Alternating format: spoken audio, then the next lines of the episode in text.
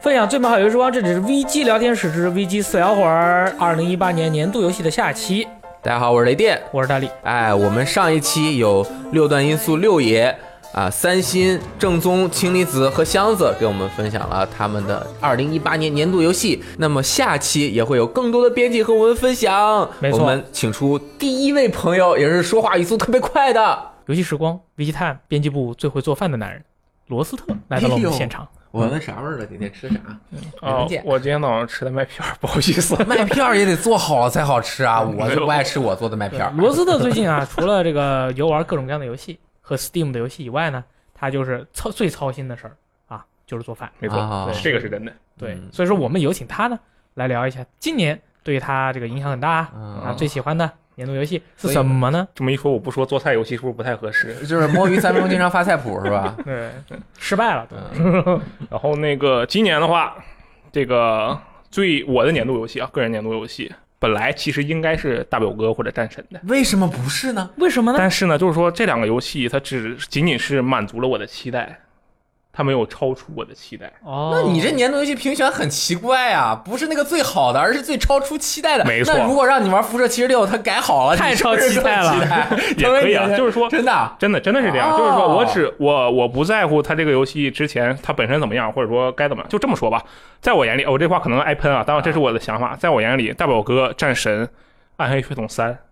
他在我们心中的他们三个在我心中的等级是一样的，嗯因为他们都符合我的期待。啊，哦，明白了。那你要求还蛮高的呢。哎，这和一个厨子的想法是差不多的呀。厨子的目标就是把一个看起来让人觉得这平平无奇的食材，做出天下绝伦的美味酷啊。然后所以说，今年最超出我期待的游戏是胡拼妈妈普丁妈妈没出新作 啊，哦，没有是 吧？有这个游戏吗？嗯那个最超出我期待的游戏是《出路 A Way Out》。就是 fucking Oscar 那个。 对，就是说这游戏是这样，它是在这个呃二零一七年 TGA 上相当于是公布了，对吧？嗯然后那个制作人老兄上来就 fucking 奥斯卡，反这正这就是 C 位出道了，这对，就是上来就一通一通大喷。我当时对这个人印象很深刻，然后因为这个呃，我觉得在欧美游戏那边这种特别张狂的制作人，除了 Craft B 可能就没几个。对，还真是。然后我当时就觉得这人 脑子有问题吧？有问题啊，那个喝多了。你看，我看你出这游戏能怎么样？就是你想怼他对，就想看着他这看热闹个看笑话吃吃吃苍，你知道吧？ 吃苍蝇，吃鳖还是吃啊肠？啊吃鳖吃吃鳖鳖，抱歉，我总是忘了。然说后，慢一点啊，零点八倍速好，给我来个不好意思乘零点八。然后我就他出炉完的出的时候，然后我就去玩了嘛。我觉得 哼这游戏让你这么狂，让我来试试深 浅。然后 结果一玩，我说哇，这游戏太牛逼了！ 就是说。这个这个游戏啊，本身这种游这个类型的游戏，我说的这个类型是指一个游戏，它是一个故事驱动的游戏，同时它能全程双人合作的游戏。在几年前，我可能还能零星看到几个，就从我觉得从一六年之后吧，我就再也没见过这种游戏了。我是说这个级别的这个制作的游戏，比如说画面偏写实啊，就差不多这样的一个故事驱动的、有完整台词独白的、给你塑造人物的游戏。还用了很多电影的手法没。错，就是这种游戏本身，我觉得在这个最近已经很少了。然后他还敢这么做，这是我第一步佩服他的地方。就是说，先不说这个游戏素质怎么样，他敢这么做，我先佩服他。那辐射骑士咱们先不 不提啊他好好，不提不提。今天这他敢这么，做的游戏多了。对对对对对，嗯，而且还这非得俩人才能玩。对，就只能必须就我就是要你两个人玩，一个人玩不让你玩，必须两个人玩，时间就是压短，他没有说为了延故意延长你的时间，或者是故意精简你的时间，他就是六个小时打完完事儿了。然后你也不用，其实你不想玩周末，或者是你想重复体验，没有必要。它不像是有些，呃，怎么说重呃重抉择的游戏吧，比如说它会重设计什么重抉择，或者是说重重双人的游戏重抉择抱歉，啊你看我的手势，哎，零点七我，需要一个指挥家在我旁边帮我指零挥手点势七，你看不着好我意思，不说好啊意思你，看着我说，然后就是说，它这个整个游戏设计是非常精妙的，呃，结构非常紧凑的。这一点跟我去年的这个最喜欢的游戏，呃，伊迪丝芬奇的记忆其实是一样的。可以可以，雷电老师的眼睛里面冒出了桃花。哎啊！你选出路没问题，你选出路二都没问 题。就是我觉得它这个制作理念，还有就是说，你两个人只要有一个人买了，另一个人就可以免费玩儿。其实我觉得这个游戏它已经它的销量乘上八，差不多是它实际的这个游玩的人数。因为我知道好多群里面的人，就是一个群的人就两份出路，然后十几个人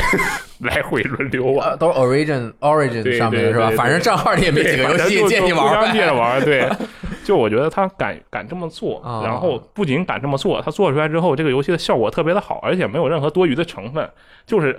爽够了，你走，你下一个，你等我下一部作品，我接着给你做。就这种精神吧，我觉得是很少见的。这就还是那句话，跟去年伊迪丝芬奇的记忆很像，就是那他是他不他不多做，我就给你这些，你玩完之后就够了。他不不故意去留去玩家或者故意去做什么张狂啊，除了他最开始这个在奥斯卡啊、不好意思，奥斯卡在 TGA 上确实张狂了一把，但是就 这反而打上就这反而让我更加的记住了这款这个人和这款游戏。这就是总体来说，它就是特别特别超出我期待。玩完之后我就哇，现在没想到还有这样的游戏，这就是是说，呃，不只是超出期待，而且还真的是在你印象中就留下了很深刻的对对对印对象，是这样的对吧？嗯，那挺不容易的。那这个游戏你是跟谁一起玩的呢？我哦，这个游戏是我跟一个大学同学啊、初中同学一起玩的，男子还是女子呢当？然是男子了。男男子两个男主角当然要两个男人一起玩了。哦，酷！我跟雷老师也玩了，对我们通关了，雷老师你觉得呢？ 就那样，也就那样吧。我觉得吧，确实是现在双人合作的游戏真的非常非常少。像这种双人合作紧密的合作之后呢，又能加深双人大家之间羁绊的这种游戏呢，确实也是非常非常少。我们，咱俩为啥没有啊？本来就基本上羁是绊已经很深深刻了了，啊哎，对，已经很深了，我们就没有对必要再需要这个过程了。哎哎，我们要的是这个结果，对不对？嗯所以说，初露这个游戏确实是还是蛮不错没的。错那除此之外呢？嗯啊，你是然不是后还有这其他选个手没错，我是要说一下其他我我今年通关了的游戏，就几个啊。嗯嗯然后这个是这样，首先呢，我是一个新生代的玩家，对吧？我是一个九零后的玩家。 New Generation，对，我是个 low 逼玩家。不不不不不不不，我就自认没有为我自认为是个 low 逼玩家。因没有为没有，就你比如玩的游戏那么不多是吧？不还会是这做样饭，啊就是有一个定，我有一个自我定位，就比如说《生化危机》这个系列，《生化危机二》从这版我出了，对吧？但是其实是实际上我是从《生化危机四》才开始玩这个系列的。我觉得对于这个游戏系列，哦我就是个 low 逼玩家，就这个意思，你明白我什么意思吧？呃我大概明白，但是你说慢一点。啊、对就就是说你对这个对游对游戏，比如说《生化危机二》，其实它可能有一部分情怀在里面，但是嗯我是一个没有情怀的玩家，但我有时候会想，觉得哦，我好有情怀，我希望自己有情怀，所以呢，今年我去补了一些老游戏，哎呦，哦，然后我就去玩了一些相对来说可能对我来说比较老的游戏，就对听众们可能就不是那么老的游戏，比如说这反个。正你以前都没玩过这些游嗯，戏。对。然后这个今年第一个玩的第一个比较老的游戏是这个，感谢 Xbox Game Pass 以及 Xbox 向下兼容。哦， 然后那个《忍者龙剑传：黑之章》，啊，这个是经典，对这个游戏，我当时玩了，我当时也玩了，我我当打时不过去。 我当时我玩了三遍，我是说我尝试了三遍。哦，尝试了我三第一次次玩第一关，上来被两个忍者打死了，我说这什么游戏，关了。这什么游戏？第二次，但然后我又打开，我说这游戏《忍者龙剑传》啊，这么有名，我怎么可能怎么可能不好玩呢？对吧？啊，是啊，然后我打到第一个 BOSS，我操，打不过，关了。然后第三次我就静下心来，我就理解了，我就我就学习，就是查了一下这个游戏的资料，然后理解了一个这是怎样的游戏，是一个动作游戏。现现在动作游戏也很少，对吧？就除了即将出的《鬼泣五》，我我是一个纯动作游戏很少了啊。我，我喜欢玩动作游戏，但我又玩的特别菜，就越菜越爱玩这啊种这情况。这对共性 嘛，那没有问题啊，喜欢玩什么玩什么。啊对，然后我就这次我就静下心来，在第一个 BOSS 使了十几次之后，我突然理解了这个游戏该怎么玩了。明白了，要防御，对，然后第二次 BOSS 我又死了三十多次，反正就是这个游戏真的对我现在的我对我来说太难了。然后这个游戏给我印象最深刻的就是说，它跟现在的我进我是说说动作游戏，我玩的最老的应该是《鬼泣三》吧。就跟我理解的不一样，就是它每一个动作，你在游戏中的每一个动作都是有它自己的名字的，不是那种传统的名字。翻滚不叫翻滚，叫李风；对蹬墙跳不叫蹬墙跳，叫飞鸟。对，冲刺击、冲刺攻击不叫冲刺攻击，叫疾风斩。对，回旋攻击不叫回旋攻击，叫闪滑。对，蓄力还叫做真闪滑。对。我就是我玩了之后，我当时一看，我哇，太帅 了吧！就我来一李峰，对，感觉瞬间自己逼格就往就什么快滚快滚，就听着一点意思都没有对。对李峰跳跃，李峰跳跃，听起来李峰不叫李峰跳跃，李峰叫李峰水月，李峰水月。 啊，对，就感觉逼格瞬间就高了，啊你是啊知道吧？对。然后我觉得哇，然后我就去玩这个游戏，发现它跟现在的游戏确实非常非常不一样。嗯然后我玩完这个游戏的感觉就是，呃，怎么说，就是老游戏它到现在可能这种游戏很少了，但实际上它的内核现在的游戏依然在用，从来没变过。比如说但是哦它这特个，别纯粹是吗？就是说这个，你觉得它是一个老游戏，它可能真的只有画面是老游戏，哦，其他方面一点儿都不老。非常激进对，超没错越时代的游戏，经典就是这都个样，我觉得这个游戏就特别可怕。然后嗯就我玩，我就觉得我靠，我都玩这么多年游戏了，对吧？我虽然是个 low 逼玩家，但我玩这么多年游戏了，不能，我连蔚蓝山我都能打啊、我没打通，但是我都打好几张了，对吧？我说就，当然他俩不是一个类型的，就是都太难的游戏能把我怎么样？对呀、然后结果发现这《忍者乱传》真的是我后来都打打到倒数第二关，我都打崩溃了，真的打崩嗯溃了。我说这这幽灵鱼怎么打？怎么打？ 我就啊，这捶桌子，你知道吧？我当时躺在床上，我就我把手柄扔嗯了，然后想了一会儿，不行，捡起来接着打，我就一定要证明自己。然后最后就是打过了之后，我就哦振臂高呼，真的是。哦太爽了，对，然后我就觉得，其实像是一些经典的设计，比如说现在黑魂的一些设计，还有这个一些东西，其实都是从这些老游戏里面哎研挖出来的。没错没错，是这样的。可以。嗯，这就是《忍者龙剑传》黑之章，如果今年没有出路的话，它可能就是我的年度游戏了。它反正就是你今年呃二零一八年玩过的印象，其实更比出路还要深的。嗯，对，它确实特别特别深。罗，斯特，没想到这个游戏会这么厉害。我看你这么厉害嗯，二零一八年年度游戏是《忍者龙剑传：黑之章》，对不对？那我已经知道你二零一九年的年度游戏是什么了。是什么呢？你把一台 PS 3拿出来，我有一张叫做《恶魔之魂》的游戏，绝版了，中文版，借你玩儿。你玩完这游戏就是你二零一九年年度游戏。如果但是我有你要盘你知正道版有的有一点很很很关键，嗯《忍者龙剑传》是黑之章，它是一个非常灵活的动作游戏，对没吧？然后我玩完它之后，我会觉得哦，我还能打过，我能打过，我从事三十次，我从事一百次，但我能过去。哎，恶魔之魂很有可能是我从哦哦我不行，我过不去，我就扔了它必须得最后还能克服这个困难。对《恶魔之魂》在魂系列里面是被称为难难如上青天，但是简单也简单的无比简单的游戏。啊，是这样的吗？但对，是卡住人只需要一个门槛儿啊！就看你怎么玩儿，就、哦就可以从难到简单，它是转换特别快的、嗯啊！你想玩儿，我借你盘，我买了，啊厉害。可以吧？那我还得酷接个 PS 三， 我就 X 二六零。 PS 三很多的啦。嗯， 好，感谢罗斯特。大家好，那么下面我们请来了一位新的选手，这位选手很厉害了，他是我们游戏时光编辑部唯一一个，也是历史上唯一一个感冒感冒了两个月还没有好的男人。那么我们下面有请 E K，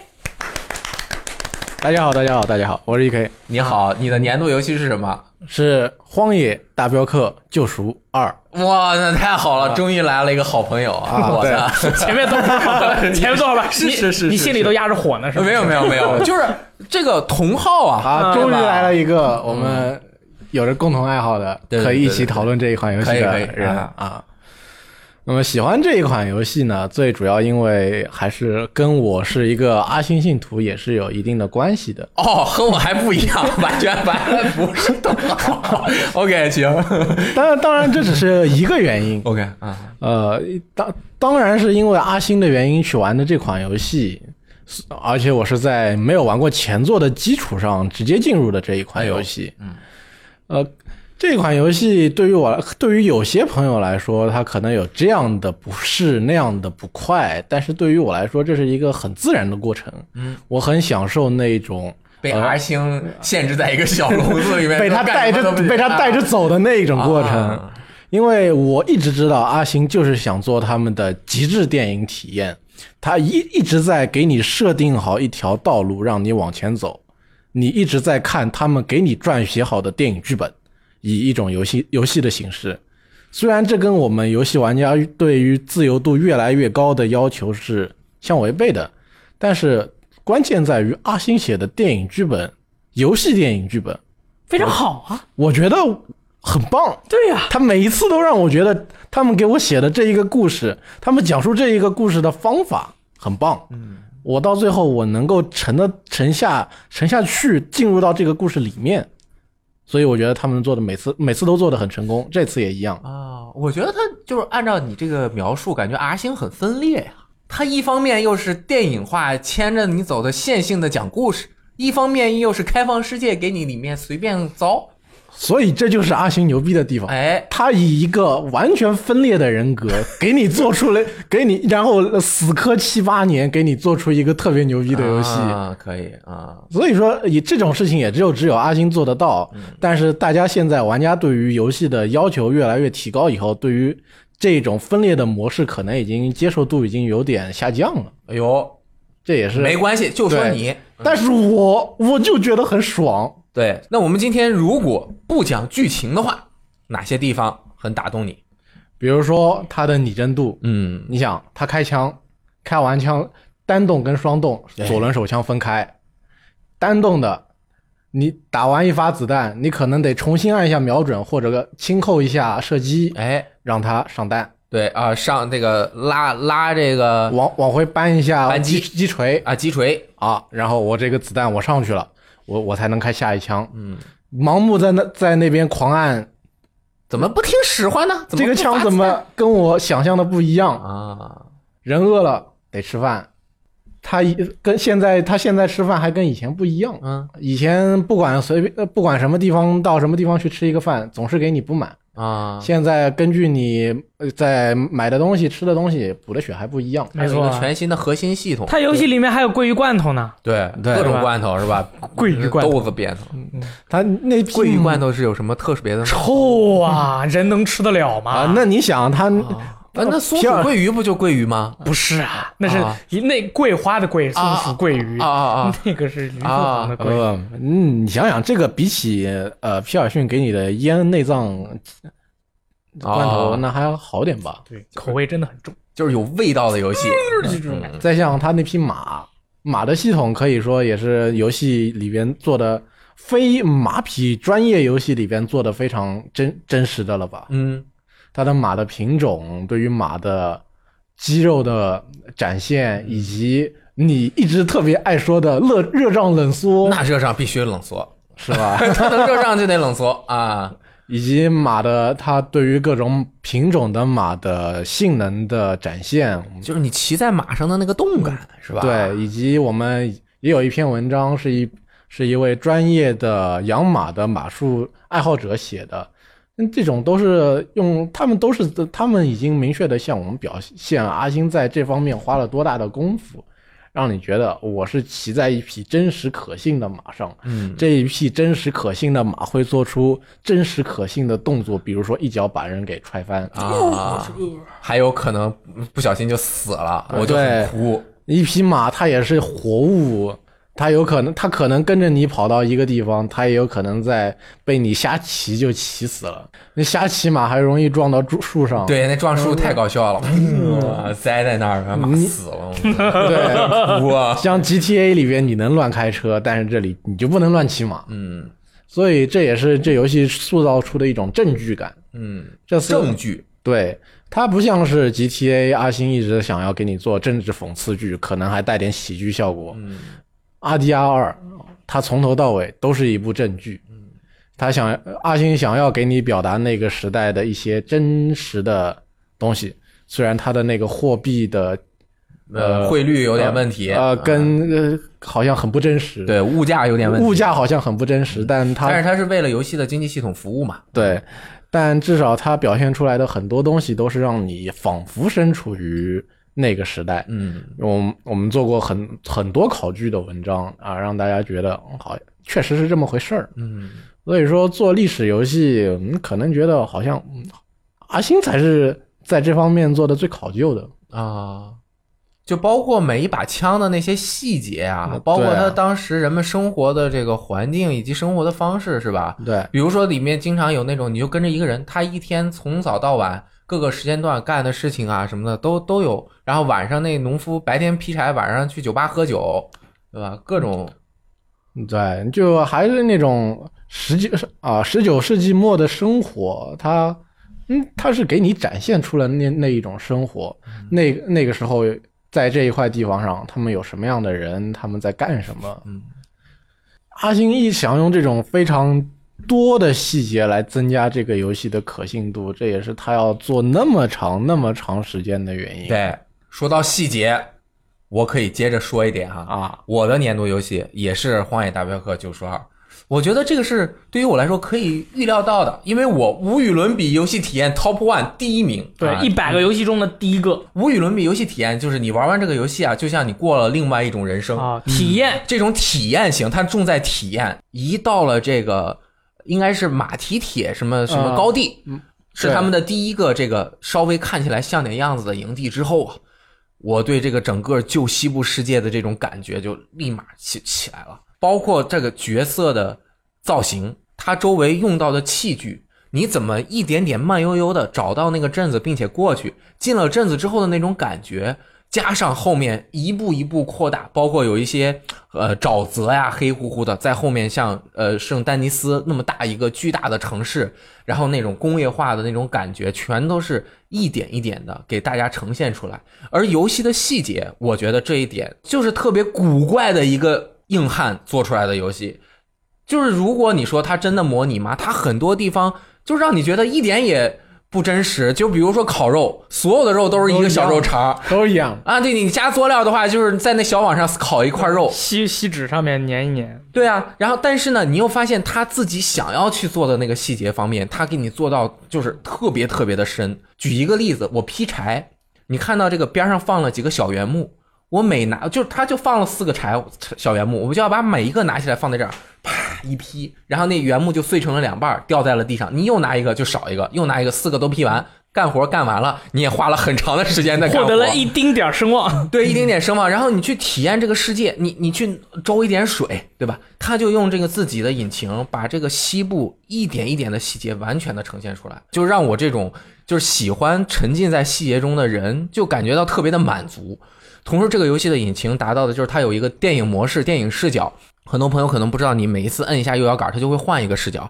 每一次的那个电影的视角都能让你感觉到它整个世界的那种活灵活现的美感。然后说到剧情方面，对，我们不剧透剧情的话，就像 E K 刚刚说的，他讲的是一个证据。一代他就是讲了一个角色怎么寻求自己的救赎，一个前黑帮成员能不能脱离黑帮，能不能脱离自己负面的历史，想要做一个好人，想要做，我想当一个好人，他对能不能当，以对嗯及他最后能不能得到救赎的故事。而初代这个角色也会回来。最打动我的是哪一点？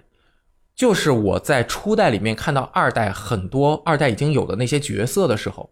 比如说呃一代约翰马斯顿要对付的三个原来他的朋友，对，哈维尔、Bill Williamson 和 Dutch 三个人。那这三个人，然后在这个营地里面一起把酒欢歌，黑乎乎的那种一光灯火。那边哈维尔在唱歌，这边对 Williamson 和 John 两个人这边喝着酒，开心的聊天。然后在我再想起在一一就是。一代原来我经历的那个故事后，未来它会发生这样的事情，我就对感觉到整个世事无常，以及整个社会环境的险恶，以及人与人之间可能会发生怎样的压力，以及会产生矛盾激化，走上什么样的道路。就于我们来看，这就感觉像宿命；而对于他们，你就会感觉把酒当歌，当下有快乐就当下寻的那种感觉。然后关于剧情的结构，我想再多说一点点，因为它是已经做过初代的，所以我觉得 R 星在做这个二代的时候，他是会记得有很多朋友或者很多玩家是玩过一代的。那那他肯定知道很多人的生死，他肯定知道很多人的结局了。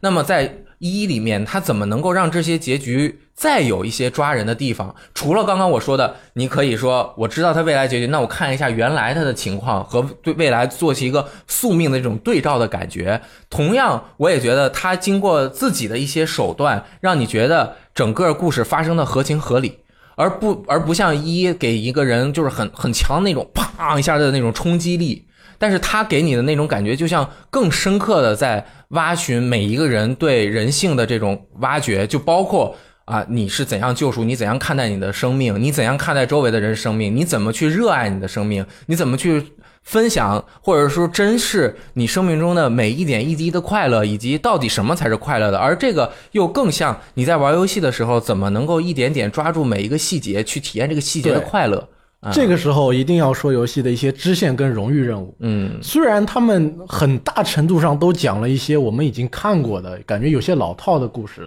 嗯，但是他在这一款游戏当中展现出来，并让我们参与其中的时候，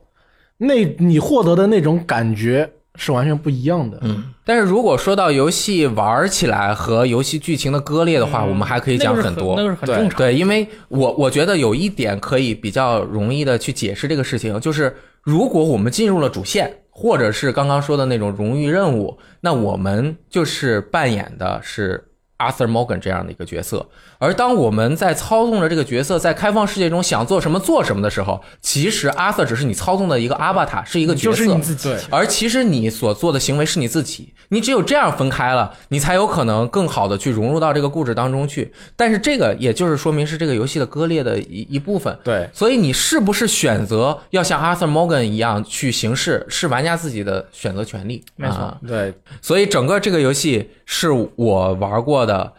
不是我人生中最好的游戏，但是它是我人生中玩过的最好的前传。 同时，它和《荒野大镖客：救赎一》结合在一起之后，这两个相辅相成，一前一后，就是形成了我无与伦比游戏 top 体验 top ten 的第一名。那就是《荒野大镖客一》加《荒野大镖客二》等于《荒野大镖客》。对，对，这才是《荒野大镖客》complete。哎，可以，嗯，那我们《大镖客二》就说这么多。哎好，对，那我们有请下一位选手是谁？那，哎，下面有请我们编辑部一位非常热爱任天堂的游戏玩家，他就嗯，是新来的 DM。哎，DM，你的年度游戏是什么？嗯，我的年度游戏，大家可能会觉得我喜欢任天堂，那可能会是大乱斗。哎，这个很可惜不是的，马里哎奥，马里奥趴哎，这个也不是的。啊，是什么呢？这个我的年度游戏是去年的一部国产游戏《太武绘卷》，哎呦，厉害了！那太武会见到底有什么样的？魔力呢？对呀，啊，就是我觉得它描述了一个非常真实的江湖，然后它真实就真实在它给了玩家足够的想象空间。然后就比如说游游这个游戏里面，它打开一个角色的界面，你就可以看到他角色的所有的关系。这些关系在游在游戏里面是没有那种很明显的剧情提示的，也也就是它没有什么故事的故事的具体的文本，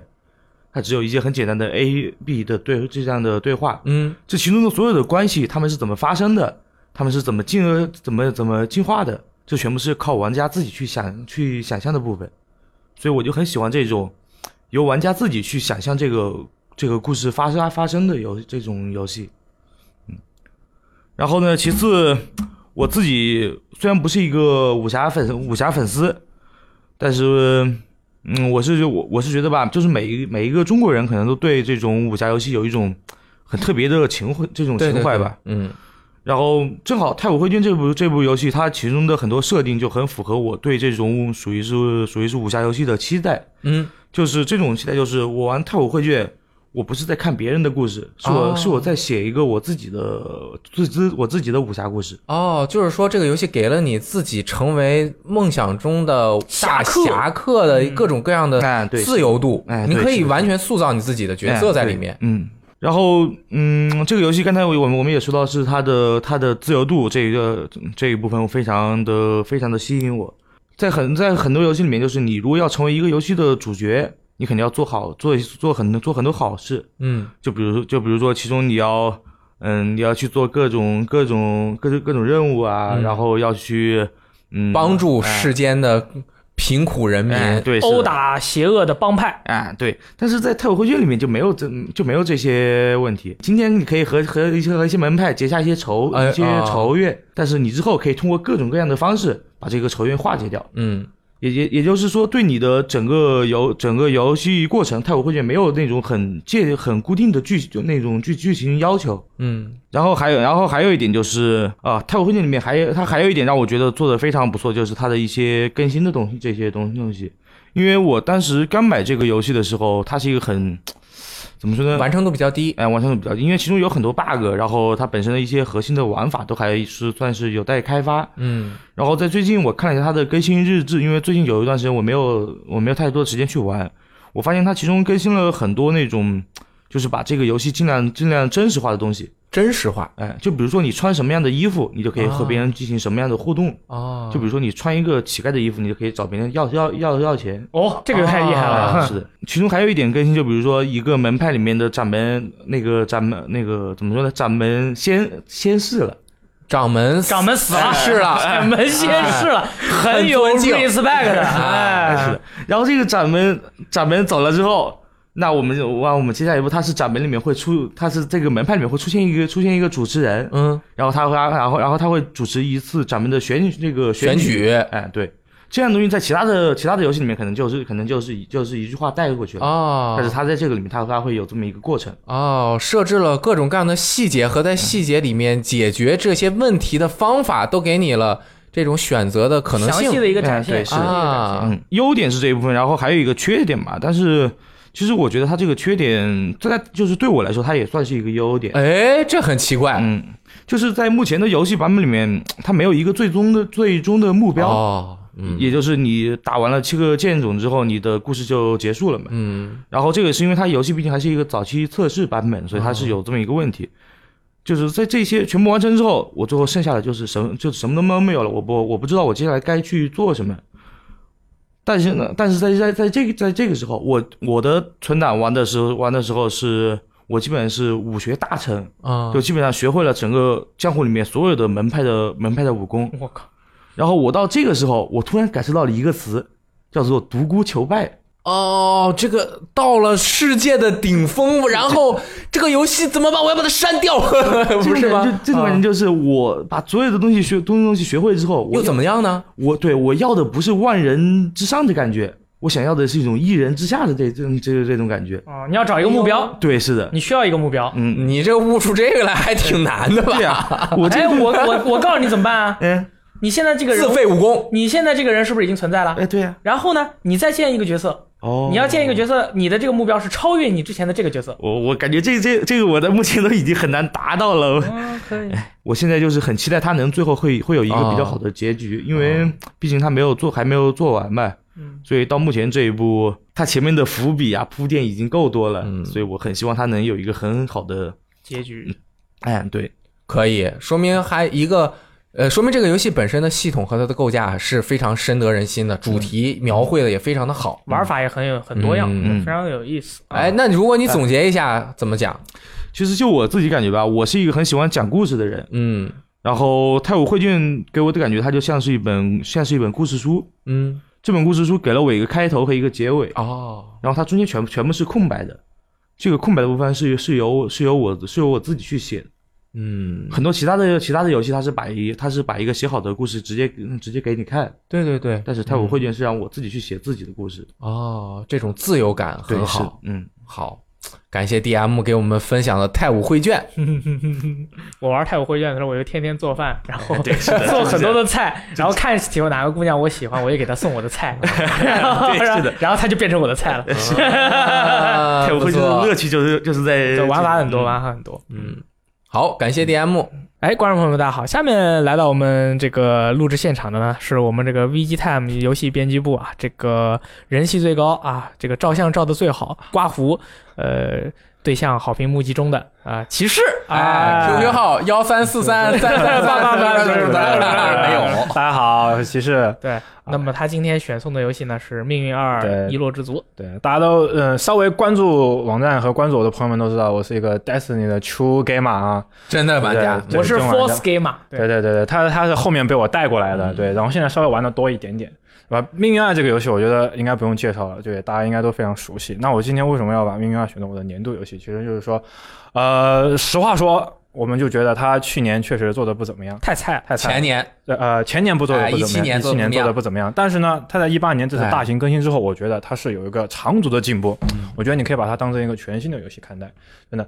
它在这次更新之后呢，我觉得它算是真正的把它，就是它突然好像明白了它自身的魅力点，哦然后他把这些自己的魅力点又突然的充分的一个个挖掘出来，然后然后给你展现到玩家的面前。对，袒胸露乳，对对你对知道吗？我觉得他这次把他的这几个魅力点抓得清楚的，分别是，我觉得总结了一下，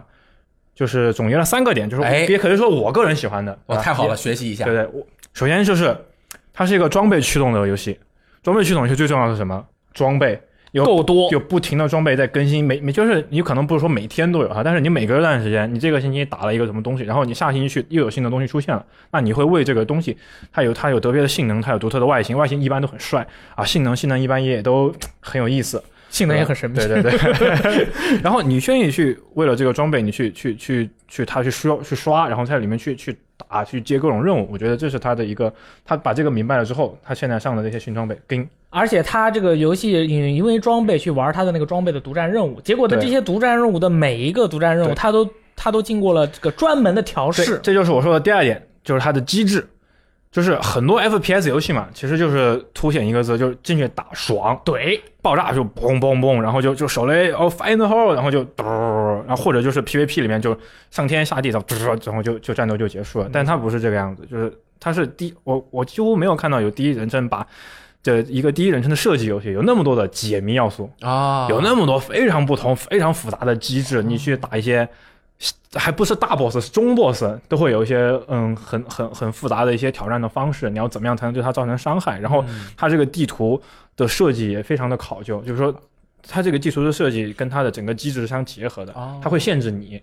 然后你要去思考怎么样去，而且要和队友配合，对对，对而且很讲究配合就。我配合打不我们过，俩配合嘛，配不过了以后还不能互相对骂，因为你还要再配合一次再，配再配合一次，不然就是一拍两散了。今天晚上打不过了，以后再也没没有没有朋友一起玩了，再也不敢说什么队友傻逼这种话了。这傻逼都说就是我们去然后打那怪我怪个我打那我傻个逼六人瑞的吧，就是怪我如果这把没过，就是大家都是一起哎我的我的怪我怪我怪不我是怪我，我，心里都是想我你是傻逼。对，心里面什么想不所谓，反正很就客气的一款游戏啊。我的我的我的我的，然后我们再打我们再打，今天今天争取一下努力一下努力一下，哎辛苦辛苦谢谢谢谢谢谢，对，然后它就是有很多独特的这种解谜的方式，让它不仅仅凸显于你就是进去用枪突突完就完事儿了，然后你去解锁这些魅力，嗯、解锁这些谜题，然后发掘它的机制和玩法，我觉得本身也是这个游戏的魅力之一。不错，对，然然后后举个例子，他这每周在那个梦城啊，他的梦之城嘛，所以说梦之城会有一些很梦幻的东西，对不对？所以说它里每周它会有一些叫做上围挑战的任务，上围挑战的任务呢，它会在特别的地点，它会告诉你一个谜题啊，就是有点像诗啊或者短语一样的话，你看着那个话，你去刺，然后这个时候考验的是你对这个地图的了解能力，嗯啊你要去猜它那个地方是在哪儿，但是你人走过去，你是看不到那个东西的。啊你这个时候呢，要喝一瓶女王的酒，哦你嘎哒一喝以后呢，就进入了这个半梦半醒的梦幻状态，你这个时候才能看到这个梦城的真实。而你解开了这个谜题以后，你再走到过去，喝了这个酒，你会看到那个谜题向你展开了这个面貌。然后你走进去以后，每一个这个上围空间的挑战都是不一样的，每周都要打，而且每个都是不一样。当然，总数就是那么几个，会来回的换。但是你每次进去的时候，你会感觉，哎，我大概知道这个谜题是准备挑战我的啊，不是打枪能力啊，输出能力啊，啊走位能力啊跑，跑酷啊，跑酷能力啊，跳跳乐啊跳跳乐能力 啊，对还有什么基佬在你背后后面追你，拿刀捅你啊，你要怎么躲啊什么的。这个时候你会觉得这个游戏的玩法真的非常非常的多样嗯对。，就是啊你你真的不是你说你打枪打的贼准，就很多游戏就是 FPS 你打枪打的准，这个游戏你就很横扫天下。那那这个游戏不一样不是的，对不是的对对，它很考验的。然后第三第三个一点就是，我个人是非常喜欢它的它的场景设计和它的音乐，非常的 gay。我觉得就是说，单说它，它是一种有点类似于太空魔法的这么一个呃概念，科幻呃，这个科呃太空魔法、太空科幻，嗯，也有魔法，也有那种未也来有奇科幻科技的嗯那种那种设计，他把这个还原的展现的非常好，我觉哦得非常非常壮观。我觉得，然后他的音乐也是，你去你大力应该有印象，包括瑞的或者包括一些那就是种反正听到我就想哭啊。事件任务的时候，啊对啊哇，特别的宏伟。对，嗯音乐一配合，这个色调对啊嗯，这个整体爆炸起来， 一边打瑞的一边唱歌呀，对你见过吗？唱真唱歌啊就，包括那我们自己唱啊那种配着音乐唱，然后哦，在 PVP 的时候，比如 说你甚至最后一点时间的时候，那个音乐就会开始变得变得挺快，就紧激昂。哦对，不管你是落后的一方，还是那种快胜的一方，或者是两边差不多的时候，你就感觉，就比如最后一分钟的时候，音乐一起，然后那个背景音，你就会感觉很紧张，就嗯感觉这个又会进一步提高那种很刺激的感觉哦。对，我觉得这是我最喜欢的它的三个三个魅力点。 OK，然后，呃，还有一些就是可能会对《命运二》这个游戏有很多质疑和一些，嗯，不知道这个游戏怎么个玩法喜的。喜欢不上的朋友也有，对喜欢不上的就是朋友玩了以后，结果他喜欢不上。但其实我是我是这么看待的这个游戏，就这个游戏它可能不像呃很多那种三 A 大作，就是你一进去哇动作游戏那就是咚砍咚爽嗯啊、比如战棋游戏你就是走格子，你去想这个策略哈，很多其实它的魅力点就是这些游戏的玩法这个点，它就是。就你一进游戏，它彪就框就扔你脸上了，嗯你就这么玩了。那 Destiny 这个游戏不是，Destiny 你一进去框，它扔你的就是就突，啊，但其实突突突是它最最浅的那个层次。对，因为我每次突突突就把我劝退了，我就对连续突突就突就感好多无聊的任务啊，就就感觉你就进去 就就没就给一个任务，你就打打，对啊然后就就打了很多任务，就这不是个打枪游戏吗？对啊，所以嗯嗯这个就是它这个游戏很特别的，就是它它的那个那些魅力点啊，它不是那种是一面甩在你脸上的，你得自己去去去去去找，就去想。就是我刚刚说到的这些是某一方面。就是如果你能 get 到，比如说那个就是装备驱动这哎这个玩法，你你你喜欢上这个点，那你你就有一个一个就动力抓住了就抓住了，你你就就你摆脱不了了就想去要去刷，哎这周要开个什么断炉的任务，然后要睡觉哦做，然后那个断炉的任务你还解不开，你你就你就很急，你不知道该怎么把那个断炉给点燃，类似于这样啊、如果你能呃包括它的那种玩法机制，包括它的那种瑞德的六人配合，你就这些东西你都得去自己去哦试。如果你突然发现你其实大力一开始去年也不是玩玩的很多，啊，对啊，怎样？对啊，然后就今年突然抓到，就有个点突然就刺到对啊这 get get 到了， get 到那个点就是我想把他每把武器都收集齐，对就是结果发现每把武器的收集方法都不一样，每把武器，尤其是那些异域级的武器，它对应的任务都是独占的、独特的。嗯对你进去了以后，它考验你的是完全不同的东西。收集了之后还得练，啊，收集了以后发现这个武器不好哦用，那就要收集下一把，然后你就会发现每个哎，怎么原来这个游戏它表面上有那么多的任务是最简单最简单的，嗯而它那些隐藏起来的任务，就有些时候你这个任务的开启方式是随机的对，，很难很那难。这个任务其实真的很有挑战性，但是你要随机去开启。你玩了以后，你发现哇，这个任务设计很有嗯就意思。就就包括它，比如说有些任务是随机，那个有个地图里会刷新一个任务，那个任任务开启的同时会在一个很很深远嗯很深的地方、很远的地方刷新一个怪物，你把那个怪物打过之后，会在另外一个偏僻地方开启一个传送门。这进谁知道进啊？了那个藏成这进了样，那个传送门之后，你只有三十分钟。然后三十分钟你进去发现你这个是个很熟悉的场景，但这个很熟悉的场景里面其实又暗暗的开了一道小门。哦。然后你进去之后发现是一个你在任何一个场景都没有见到一个特别庞大的一个空间，然后那里面有完全就是一场我靠这这什么鬼？有好多人会解解了很长时间，就是这个进去之后发现干什么，然后干干什么之后又该怎么干，干完之后发现又又怎么打，一步一一步的步一步的，可能就不是一次性都能打完的。我们可能只是前人有总结好的，我们我光是我们直接这么进去，我们就是观光 团嘛。我们就观光团一样的，就是已经有导游给我们写好指南了，哦我们进去都还要花很长时间哦。其实你想想，他们最初的这些去去探索、去尝试的人，其实是很有意思的。哎呀，我觉得好可惜啊，我总是体验不到后面的这个乐趣。对因为我感觉这游戏强度特别高，强度因为它啊射击游戏嘛，我就每时每刻都要呃非常细致的操作，我才能打过嘛。就是就算我很容易能打过它，我也要不停的瞄准它。啊，对，对，然后我就连续玩一两个小时，但是其实这游戏一两个小时是玩不出什么东西来的吧？就昨天晚这上样我不跟停地花骑时士间还打打啊一个任务就打了一两个小我时。们俩配合打那个任务，打打最终 BOSS，那个最终 BOSS 是有一个圆盘，呃，有一个圆台，它最终那个在中间，它会把你踢出去，踢到圆台外面你就死了。我们在打它的同时，会刷新不同的小兵，而且小兵每每打你一枪，它都是算伤害的。它不像 COD 打你一百颗子弹，可能八十颗算伤害，二十颗不算。同时，除了这些小兵以外，它那个炮台，擂台外面还会刷炮台，我们就是被三三股势力交叉火力哇狂打，我们要打炮台，我们要打 BOSS，我们还要飞来飞去，哎呀，强度很高超对超啊！但是这强度高也是它的乐趣之一。对对，因为你打完之后就特别爽，打完我们就疯了，哎，这对牛对逼！对就特别激动，你知这道吗？游戏太他妈有骨气了。平常那种干的游戏啊，其实它并不要求那么高的强度，就是你每天进去五分钟刷完走，或者是你就可以休闲一点玩嘛。对的这游戏又不能休闲着玩，还这么 干，打的很， 那真的是没有对干。打的很累。 有一次上微挑战，我们是三十分钟喝酒，喝酒的时间这个时限是三十分钟，我们是最后我死了，啊都死还剩我我三分钟，我我骑士一个人跑过去了二十我去八分钟还是二十九分钟的时候，最后就是跟 BOSS 面对面，然后在最后一分钟可能把他给对干死。英我说雄啊我说对你不用等我了，你过去吧，对我这把不过就算了，我死对在外面就算了，你把他打过去，可以就，是我们就打了一路打过去，最后我死就在门口它。它的这个好玩的地方，真的就是你得自己去去找，沉浸在里对你得面，自己越沉浸越好玩，你越不可自拔。越玩越好，所以我们才抵制游戏做的这么好玩，协会所以我们才说《命运二》是这个世界上最牛逼的第一人称大型多人在线游戏。真的是。反正第二个大型第一人称多人在线游戏没有，现在还只有这一个，现在还没有看到这么大射击的这么大其他啊，对，第一人称射击，嗯我也是对，其他的没有人 FPS 对对学不来，这现个在学很多不都来，是学不来第。三第三人称嘛，所以第一人称，关键他第一人称还敢把那个机制做的那么 复杂，就是是要 命，所以这也是你要找到它好玩的那个点，确实挺难。但是一旦找到了，我觉得应该很多人还是很还是会喜欢它的。可以，就会成为你的今年的年度游戏，对就会明年的年度游 戏，哦后年的年度，你想想，你一辈子的年度游戏都会是命运啊至！少每年都能强占你两三百个小时对是啊，没有问题的。买到就是赚到啊，对不对对？好可的以， OK，感谢那这谢就谢是我今年的年度游戏，希望大家喜欢，谢谢。拜拜拜拜。哎，观众朋友们，大家好。那么下面一位选手呢？铁拳小王子，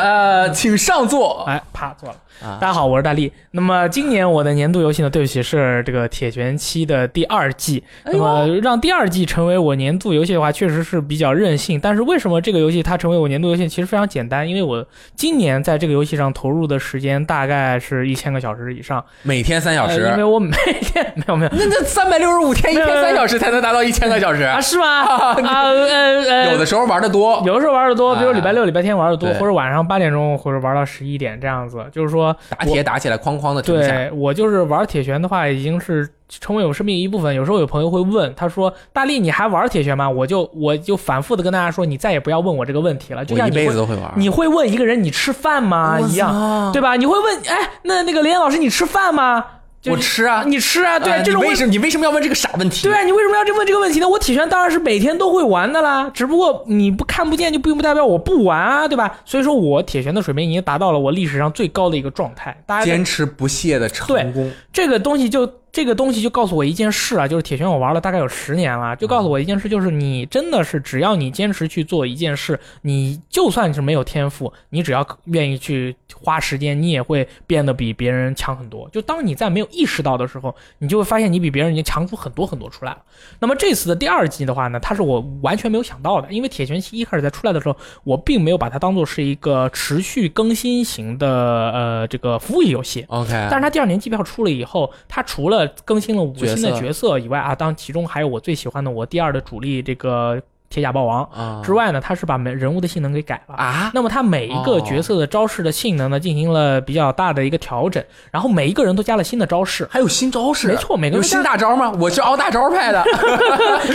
我直播的时候已经说哦过了，想凹想靠凹大招取胜的朋 友，会把大招变成你的弱点。哦，对对对当你的血低的时候，别人就知道你百分之百会靠对对嗯对靠大招，对不对？那这个时候就容易被判定中针对了对吧是吧？我们说回来，那么这个除了加入每个人都加了新招，这性能经过了不断的调整之外呢，加了新的角色，还有他加了新的招，那新的那个招式的性能，就是你在使用一些固定招式把别人打飞到墙上的时候，人会弹回来。嗯，这么这个时候呢，这个游戏的这种玩法机制又变变化就是很大了。啊，是引入了新的角色，那么在一就相当于是在一汪清泉的本来是已经在一个固态的一个池水里面呢，投入了几个新的石头，那么泛起的涟漪呢，会对整个池水产生这个不断的这个蝴蝶效应。所以说，现在的铁拳七它整体的一个生态变化已经非常非常大了，再加上游戏发售了这么长时间了，留下的人一个个都鬼精鬼精的啊！我想要在网上打赢一场胜利呢，我真的是我感觉我头皮都要发炸。哦，很多人玩一开始玩铁拳，他会说说，我玩这个游戏我觉得好累，我我玩觉得这个角色我我就算是在下岸，我脑袋里面不管是在想东西，就是有意识的想东西，还是没有意识地想东西，你都觉得特别的疲劳。为什么？为什么因为你在一边玩的时候你在思考，你在控制自己的同时，你还在思考对方。啊如果你玩这个游戏的时候你不觉得疲劳，那说明你没有在思考啊，你没有思考的啊话对对对，你是不会变强的哦啊。你这一边这玩个一强度这么高，这么高密度，对，一边玩一边思考，因为格斗游戏其实说白了，在我们很多经常玩铁拳的人的眼中啊，格斗游戏其实是解谜游戏。啊，每一个人在他站在你面前之前，他都是一个无法解开的谜。啊他，然后他打了你几下以后，你大概能知道他给你出题了。这个时候，你需要在电光石火之间啊，每局是六十秒，你需要在几秒钟之间，你去算，你去你去判断他会不会出给你出这样的一个谜题。那么可以嗯我应该怎么样去解？那么这个时候的话，这这个来来来回回速度就是极其的快速，你需要在极短的时间内去做判断。你的这个判断的对错与否，会在接接下来的几秒钟马上就告诉你。嗯这个时候，然后如果你发现哎这个解法错了，你还要在下一个几秒里面制定新的战术，也就是说是我不断的给他出题，他不断的给我出题的这么一个过程。嗯那么这样的话，其实真的就是一个解谜游戏了，而且每个人都很认真的对待这个游戏，非常的认啊真。你棋逢对手，将遇良才。对，我在格哎斗的时候，如果遇到了一位朋友，他在使使一些性能比较好的招式，或者就是嗯赖赖想赖我的时候，我其实对他我是有一种很失望的感觉的。啊，就我是你说白玩这游戏了。这也不是白玩了，啊我就觉得你明可以更好，哦为何还要靠这些东西？如果靠了这个，你就止步不前了。啊，对呀、啊你为什么老想依赖这种这样的一个打法去取胜？我知道你依赖这样的法打法，你可以保持你的胜率在百分之五十左右。啊，那么如果你换了，你换了你这个打法以后，你可能会在将来的一段时间一段时间内，你的胜率会降低。但为何不使用一些新的战术去不断的试验？嗯因为人的进步就是要靠不断的试验对和你今天要调整。譬如说，很多朋友打铁拳的时候，他思考的东西不是说自己怎么样，他是思考的是别人怎么样。啊他会他会在描述的时候说，别人怎么怎么怎么把他打了你，他的招式怎么怎么样。其实。这个是人家的事情，嗯你自己应该去关注的是什么？这个你应该关注的是，你每一场比赛打完以后，你要把自己没有做到的东西哦，你把它记下来。为什么我这招没有这样啊？那我这招出了以后，那么它会对我产生如何好的效果？那么我之后还要怎么样去判断敌人的这个来势？有好几种判断的方式。他使用这些招式以后，我应该怎么办？你把它啪啪啪都记下来。我走位不好就去练走位，我防御不好就去练防御，我反应不好你就把电脑设定为几个连续的招式，你就去练你的反应。你这样子通过不断的补强，你就会你就会针对性的进行进行训练，你会慢慢慢慢慢慢的，你就会变强，你会发现自己比以前强了非常非常多。哎，是不是一定程度上铁拳里面这么多角色，因为每个角色性能也不一样嘛？对它就像一个武林，它给了你无限的可能性，就是你今天遇到一个这样的人，你明天遇到一个那样的人，你就要想办法化解的这种感同觉嗯一。个角色，他每个人用起来风真格不一是样哦完全的不一样。一个人一两百招，有些人少的招是七十多招，啊多的招一两百招。那每一个人他倾向于使用的招式是不一样，哎他会有一个组合哦，每一个组合都是完全不一样。哎所以这说游，戏嗯深了，而且这个铁拳啊，他最近不是有一个那个铁拳大赛，嗯获得冠军的第一名呢是一个用熊猫的人，啊，是一个用熊猫的人。我别看人都看不透我啊。看了那场比赛 啊，那个熊猫，你看很多不懂的朋友看熊猫会觉得，哎，熊猫动作慢呀，对啊熊猫那个脚短呀，熊猫的脚还没有很多人胳膊长呢脚啊啊，脚脚嘛，对吧？嗯啊怎么就赢了呢？他趴下以后，你一个飞踢把他就踢起来了，为什么他趴下以后捞你的脚，你还不敢还手？为什么？心理的博弈。啊啊，别人在动你的时候，你敢不敢去动他？我在观察新手的玩的时候，他心里一紧张，原本能发挥出百分之百实力的时候，你都发挥不出来。这就厉是害你要了克服，就是在极端的这种心理环境的挑战下，你哪怕就剩一滴血了，你敢不敢出一个这样的招？这是对于一哦个，这是一个新手或者是一个中手或者一个高手、一个高高手之间的巨大的差别。外练身体，内练心，高手就比的是心。对你这个心怎么去看差别？就是你看他血都快没有了，他敢不敢出这招？啊如果出了，哎没中，你旁边的人懂的人一看，哇，真他妈牛逼！我靠，都没血了还敢出这招，人人都不敢出，你为什么敢出？这就是你，虎 这就是跟别人不一样的地方。 厉害厉害啊！你有时候你就会。被一个人家就是你完全没有想到的招去打了以后，你就是心里啊，你不是觉得悲愤或者你输了嘛，你你会觉得服，啊说你这个处理真是处理的太漂亮了。太强了，就这种感觉，就是你来我往，就是通过以拳交友啊，你你一通生的游戏你啊，通过别人的这个每一个这种这种动作，你就大概知道这个人是什么样的一个人，你就觉得你能不能从他身上学到东西。然后，当你发现他在向你学习，或者你在向他学习的时候，你就想要这个袒胸露乳，把你的所有都展现 给他。你为什么要这么做？你知道吗？为了让他找到你的弱点，你对毕竟变强。对你把你所有的东西都展现给他，那同时你的弱点也展现给他。啊当当他痛殴你的弱点的时候，你就知道你自己的弱点在哪。如果你不展现出来，你是不知道的。厉害了，对？吧？你展现出来以后，你被打了，你疼了，你知道了，你知道弱点在哪儿了，就变强了。你再去补强你的弱点，你就会变得哎呀，又变强了厉害。你就是通过这种方式不断的去去玩儿，所以说，当然我有时候会想，铁拳玩了这么多年啊了，玩这么长时间了，我怎么还这样啊？怎么怎么感觉是这样啊？就是，但是呢，就你没办法，我觉得就这游戏你就是这样。量变之后积累质变嘛，对你就慢慢来吧待到一定的时间，嗯，，对，别人可能会说啊，那你都你这么天天都在变强，那你太牛逼了。再过一段时间，你可以参加铁拳的世界比 赛去了。那还是有差距是吧？对，因为呢啊，就是在很多人都说，就是玩格斗游戏靠天赋。我跟你们说啊，在玩格斗游戏，在你没有达到我们这种强相同强度的练习情况下的时候，是不靠天赋的。哦，在靠，就是你相当于是你可，你就像你这，呃就是像所有人一样，你练十年，咱们再比天赋。啊在这十年之前，你靠的全都是练习强度嗯，有没有这个练习强度？没有这个练习强度，不要提什么天赋。而且铁拳这已经够简单的了，这游戏它的连段不要太简单。雷电老师，你是不是觉得所有格斗游戏里面连段最简单的就是铁拳？我能用出来，对吧我能在实战中用出来，这一点确实是。对，嗯就是因为我都跟别人说了，铁拳这个游戏它靠的不是空中的连段，靠的是你能不能 launcher 怎你么能不到能把别它人一打下飞起来？哎打飞起来之后，你该怎么去解决？咱们另说。你能不能把别人打飞起来？这才是最重要的，嗯就是所有万事开头难，开了头以后，之后的东西你再怎么想，你自己去解决。对对对咱们怎么去把前面的问题解决了，可以对吧？那么说了这么多，咱们再总作为最后总结出来就是什么呢？铁拳这个游戏，包括所有的游戏，其实理论上来说，所有的游戏，你只要靠这样的心态去对待它，它就会把很多很多人生的道理教给你。嗯，你你其实可以理论上可以从所有的东西上面学习人生的道理。那我就是通过铁拳去学习人生的道理啊，什么没有血了你也不要就那个心意不要认输啊什么的之类的这种东西不要放弃啊之类的，都是一样的，全部都是一样的。所以说。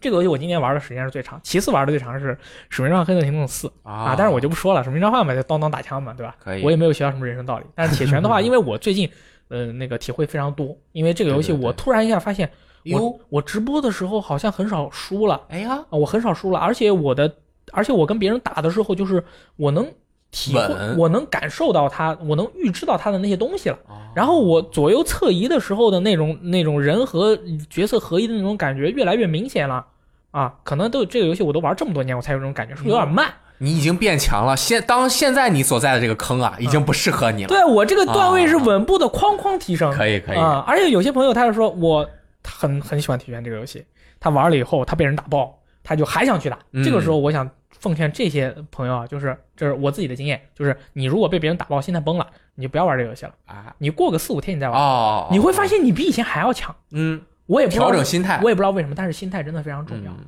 啊！心态非常非常重要，你心态放平和了以后你，你就是一条直线，你知道吗？你永远都是一条直线，直线代表什么？直线代表着平静，代表着稳无限的可能性，你可能往上哦怼，也可能往下动。啊这个，但是你要是保证你的一直都是平的这一个状态的话，别人是无法预测你的啊，啊。但是你要是不断的动的话，说不定人家能找到规律。嗯你放平了以后，你人家是真的说猜不透你啊，就是时辰啊。呀那当然啦，就是这么牛逼啊！这真的是一生的游戏啊！你放平稳以后，别人真的不知道你想怎么样，这个时候你就是最牛逼的，所以叫铁拳，你就要像铁板一样。但你你铁板一块，我十五年前玩铁拳的时候，我遇到厉害的人，我感觉他就是一块铁板，就是我感觉是一面无法逾越的高墙，他到底怎么回事？但是我现在感觉我已经能搂开那个高墙，看到后面的一点东西的时候，啊你感觉自己不一样牛逼！啊，就这种快乐，这种愉悦，你知道吗？说到这个以后，你就感觉哇塞， 就我嗯靠，可以，可惜我已经流失了。你流失了，流失了没有关系，说明这个游戏不适合你等。铁拳七出了，我没准还会再回来。铁拳七还行，这个不就是铁拳七吗？哦叫铁拳 八，朋友我，操，可以，好可以。哎，觉然得而咱们今天的节目已经完了，对不对？然而，我们请导播过来说一说。对老导播你过来吧，嗯导播就是导播已经忍很久了。好的，下面我们请来的是这个编辑部的赞恩老师。那么为什么不叫他光头王？他头发长得现在长好长了，哎啊，哎，你头发长得挺快的，怎么回事儿你？是我不知道今天要出镜，要你知不知道他刚来我们啊编辑部的时候，他当时的心情是什么？心愿是什么啊？是想留一个诺克提斯一样的发型。哦，对对对，后来有有点放弃了。脱发，不是硬件上不 允许，然后就放弃啊，了。你的年度游戏是什么？啊，我的年度游戏是漫威蜘蛛侠，哎呦，啊没 想到啊，没想到 是啊，咱老师导播时候咱骂了多少次？哎呦，没有，咱也没有骂过啊，这没有骂过，没说过啊，剪掉剪掉啊，啊，走。不光你们想不到，我也想 不到。是啊，怎么就成了你的年我度觉游戏得了？人到中年以后，他这个人的心态和人的喜好都都有变化。有变化，你没有到中年，你还年轻啊嗯快了，快了，我都脱发了已经。 那个是什么呢？我其实我一开始对这个游戏印象很差，因为索尼经常在这个各大展会上去去放它这个游戏的演示嘛啊，也又很又很长，我总是觉得那个演示啊没什么意思。嗯，当时我就已经给这个游戏进行了这个展会云评测，啊就是我已经对这个游戏已经定论了啊嗯。我当时是这么想的啊，呃，我认为《漫威蜘蛛侠》这款游戏必定是一个表面亮丽、内在空洞的重复式开放世界和令人审美疲劳的脚本演出的混合物， 再搭配慢镜头过多的西式战斗系统，在自由度、表演性、战斗乐趣等等方面都无法取得决定性的成功。这是我游戏发售前的的的这个想法，嗯，呃，但是后来，呃，还是买了，买了呃真香定律嘛，还是买了。对，买了以后呢，哎，我发现这个游戏其实呢，真正玩到这个游戏以后，你会发现我之前那些想法啊，它还是有一定道理， 对对对对对对啊，但但是它还是有两个地方让我感觉出乎意料的好出乎意料，啊，出乎意料好。第一，第一个是这个游戏它这个没毛病，没毛病。没毛病是件很难的事情，那是啊，就是任何一个游戏啊，其实它常常可能有很好的地方，但是也有一些很糟的地方，让你感哦到哎呀，我就是受不了这这一个点。啊对顾啊此失彼，对对啊，但是蜘蛛侠虽然他也没有说什么我哪个地方做的特别特别好，哦但是至少他一一碗水端平，哦因为你的短板理论嘛，是吧？最短一个一块板决定木头的深深度，对不对？嗯蜘蛛侠就是最短的短，最最短的板也不短，啊哎，不短，这个挺好，没毛病。我是把这个游戏当成一个什么来玩？当成一个是像一个室内设计游戏，比如说我看那个一个走廊啊，室内设计室内设计游戏啊室室内装修设计游戏，看一个走廊上面不是有很多横梁嘛？啊，然后比如说一二三四五个横梁，我一定要每根上挂一个人，原来是这样啊，对装饰对设对计啊画一个人，然后我再下来，然后慢慢的从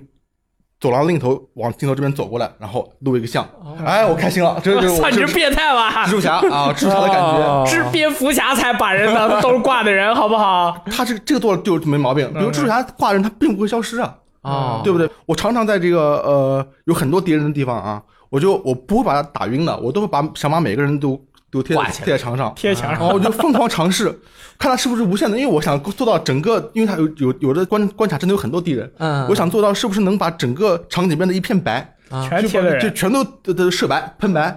最后发现他这个人数还是有有哦有多少个呀有限制的我想知道我没有数，但是也很多了。有三十个吗？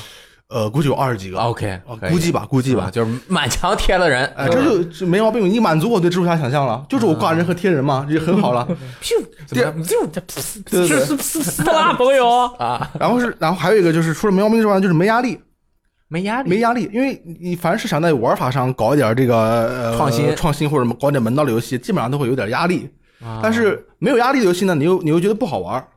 你比如说我另外两个我觉得很好的游戏，比如战神，嗯我就很有压力。比如说我刷那个女武神，啊打不过，就是一个典型的这个累积压力、释放压力的过程。哎来打过了就 爽，累积压力对，，我先累积压力啊，被那个女武神踩脸啊，You're not worthy，然后然后再把他给呃打打掉，然后是累累积压力释放压力。玩大镖客二我也很有压力，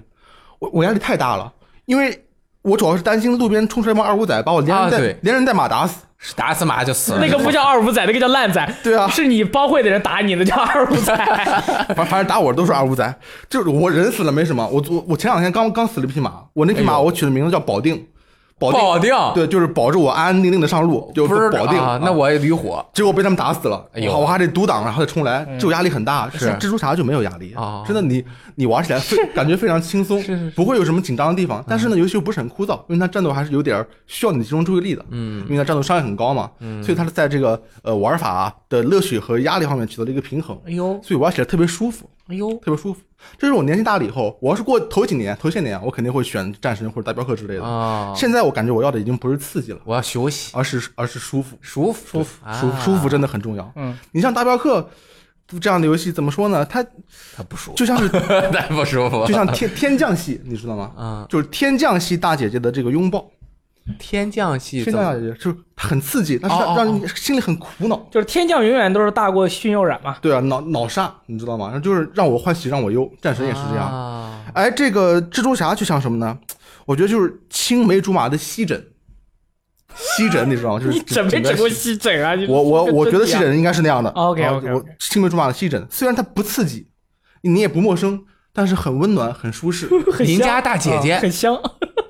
对对对对，青梅竹马嘛啊这种感觉就特别好。色情就是我年纪大了以后，可能三十岁以后，大家知道处理一段关系也是，其实你不是每天都很刺激，关键是你。久居无厌是吧？嗯，哎平哎时呦很开心，但是呢，又又又没有什么烦躁，又没什么压力的地方。难得，对，蜘蛛侠就给我这样一种伴侣的感觉。可啊以，可以这个真难得，对，就我年度戏枕啊，不是年度 游戏，就是漫威蜘蛛侠。哎，我去厉害啊，天衣无缝，嗯啊，对心服口服，但但是你知道那个天降系一般都比驯诱染要厉害，你知道吗？那那是小时候啊小人家就是高中主角。哎我都已经成了脱发的年纪了，我现在还是已经体会到右性染的这个这个好处了。啊，还是陪着你的女孩最好。对对对对对嗯，也是你有道理。我操，真牛逼嗯！可以说得太好了啊这，我们是一档哎深夜感情电台节目， 我觉得这一期节目呀 很有意思那，很有意思。作为 VG 私聊会系列，我看不错，我觉得是这样的，是吧？大家真的是全都是自己，完全的，我们可能不说私货有点奇怪啊，就是全都是自己的真情实感。对啊，你看一下咱们的骑马与砍杀这种游 戏都都哎来了出来了，可以了解编辑部每一位朋友的真实喜好。对，哎，这一期节目非常的成功那满足大家的这个偷窥欲望，嗯叫八卦，叫 啊八卦欲望啊，嗯可以啊，也是感谢赞恩老师最后给我们分享了一个平静如水的生活，舒服的生舒活，服的舒服的游戏是什么样的？好，那我们这期节目就到此结束了。那么你的年度游戏是哪一款呢？是哪一款呢二零一八年玩的最多的、玩的最开心的、玩的最爽的、让你印象最深刻的、痛哭流涕的也好，反正就是感情最充沛的游戏是哪一款哎，啊？也可以留言告诉我们。没错，那我们这期节目就到此结束了，大家也可以到我们的 VGTime 游戏时光的网站 VGTime.com 或者我们的 APP 上面参与我们 UCG 游戏大赏最后年度游戏的投票，哎，即将在最后决出。然后呢，大家也是多多观看观看我们的文章吧，对啊，多多收听我们电台，如果喜欢的话，可以推荐给你的朋友收听。那这期节目到此结束了，我是雷电，我的力，咱我们下期再见，拜拜拜。